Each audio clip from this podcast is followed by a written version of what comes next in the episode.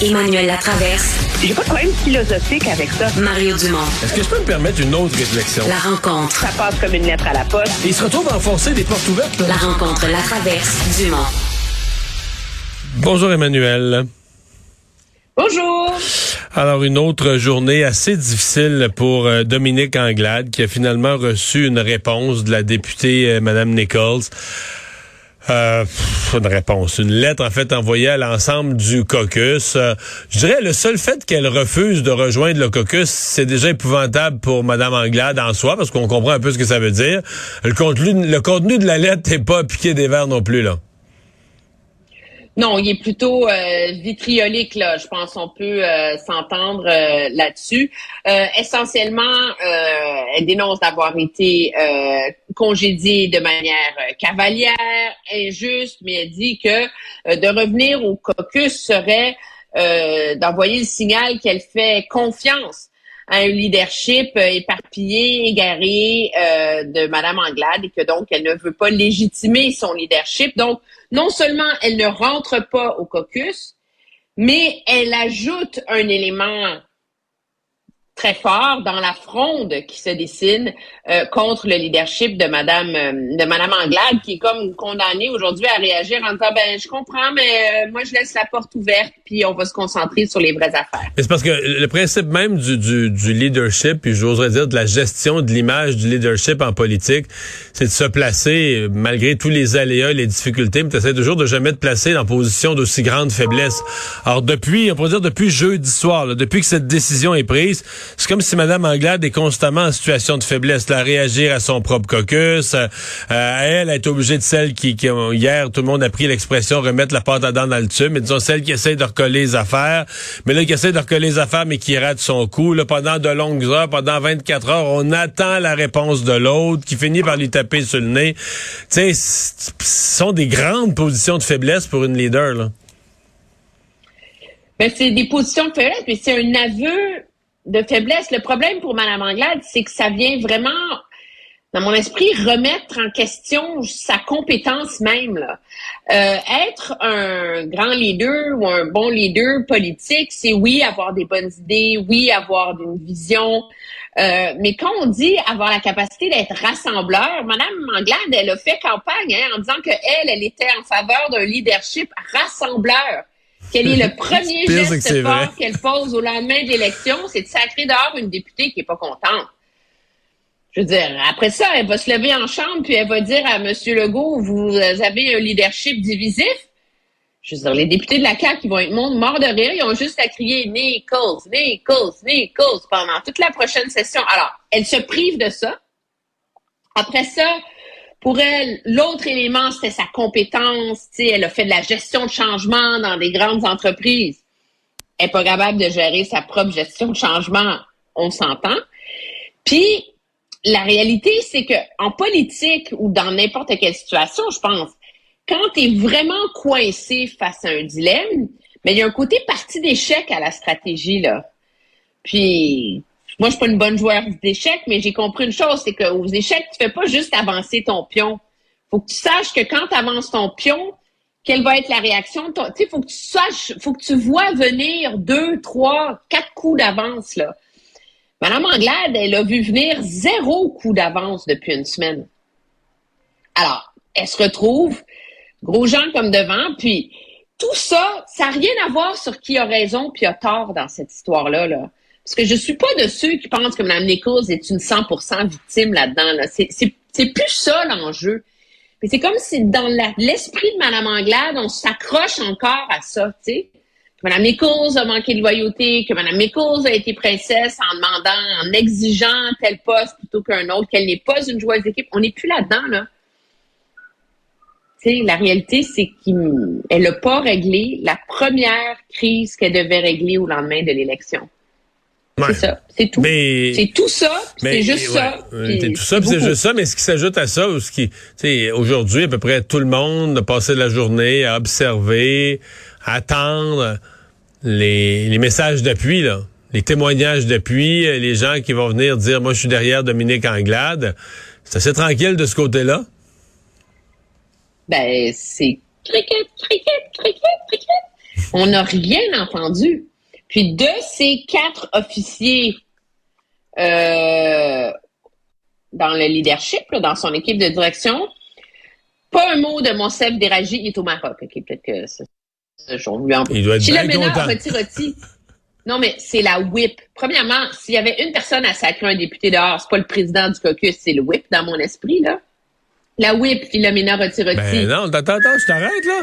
Je t'arrête parce qu'ils ont dit quand il l'a fait, Enrico Ciccone, ce qui justifiait que ce soit lui qui le fasse plutôt que le whip, c'est qu'il nous a laissé entendre que c'était une décision de caucus. C'est comme si lui annonçait une décision de caucus. En tout cas, c'est peut-être moi qui ai mal compris, mais tu sais, il oui, nous mais on dans sait que c'était pas une décision. Ouais, on maintenant on le sait, mais c'est d'autant plus grave sur l'ensemble de la gestion de cette patente-là qu'on sait maintenant que le caucus n'avait pas voté clairement là-dessus. On n'a pas tous été consultés. Mais c'est même que ça nous avait été vendu. donc la whip Philomena Roti-Roti, pas un mot non plus. Et Enrico Ciccone, qui a eu l'odieux d'annoncer la chose, et Marc Tanguay, qui est le leader parlementaire, la seule chose qu'ils ont fait aujourd'hui, c'est retweeter la déclaration de Mme Anglade. C'est comme, oh, je l'envoie. Mais, euh, alors, c'est pas facile. Moi, je, je, peine à voir comment elle peut survivre à ça. Enfin, à suivre. Euh, le, ministre de l'Immigration du Canada, M. Fraser, faisait une conférence ce matin à Toronto dans laquelle il énonçait la politique d'immigration, les cibles d'immigration du Canada pour les trois prochaines années, le 2023, 24, 25. Il y a un chiffre évidemment qui frappe. on est dans des hausses significatives des seuils d'immigration pour arriver en 2025 à un demi-million de nouveaux arrivants par année. Évidemment, d'un point de vue québécois, on regarde ça, dit nous, notre gouvernement, là, se limite à 50 000. Le Canada, c'est euh, on met les voiles sur l'immigration, on ouvre les vannes. Euh, le poids du Canada, le poids du Québec, pardon, dans le Canada sera plus gros euh, dans, quelques années. Ben oui, c'est une règle de trois très simple. Hein. Si Québec ne met les pieds sur le frein et n'accepte plus 25% ou 24% essentiellement du nombre des immigrants qui rentrent au pays, mais n'en accepte que 10% ben inévitablement, le poids du Québec va, va baisser. Mais c'est pire que... C'est pire, c'est pas une question de pire ou pas pire, mais ce, que, ce qui devrait susciter bien des inquiétudes chez les francophones en général, c'est euh, la part de francophones immigrants hors Québec. Parce que le Canada est supposé quand même être un pays bilingue, est supposé être un pays qui tente la survie de sa communauté francophone minoritaire. Or, l'objectif que s'est fixé Ottawa, Mario, c'est 4,5% de francophones. Fait que là, tu fais venir 450 000, puisque tu enlèves ceux du Québec, 450 000 immigrants dans des provinces anglophones, puis là-dedans, il y en a 20 000 par année au terme de l'exercice qui vont être francophones. C'est pas de quoi euh, assurer euh, le renforcement des communautés non, mais c'est garantir, c'est garantir la, c'est garantir la banalisation du, du, du, français. Mais tu dis qu'il faut s'en préoccuper. Je te rassure, tu liras ton journal demain. Il y a certains chroniqueurs que ça préoccupe. Non, non, j'ai accroché là-dessus, vraiment. Non, mais c'est... Je veux dire, c'est, mais, mais c'est parce que c'est comme si euh, on est habitué, ça passe, mais c'est un changement radical pour le Canada, les rapports de force, la, les relations de pouvoir à l'intérieur du Canada, la place du Québec, c'est tout qui bascule là.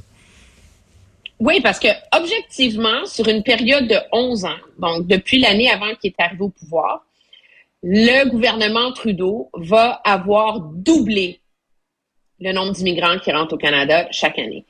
Et ça, euh, c'est et pour deux raisons. De un, pour pallier à une partie de la pénurie de main-d'œuvre, mais de deux, parce que le calcul, ça c'est un, c'est une partie du débat sur l'immigration qu'on n'a pas vraiment au Québec, mais le calcul et l'analyse qui en est faite au gouvernement fédéral, c'est que pour assurer la croissance économique, ça prend un bassin de population suffisant.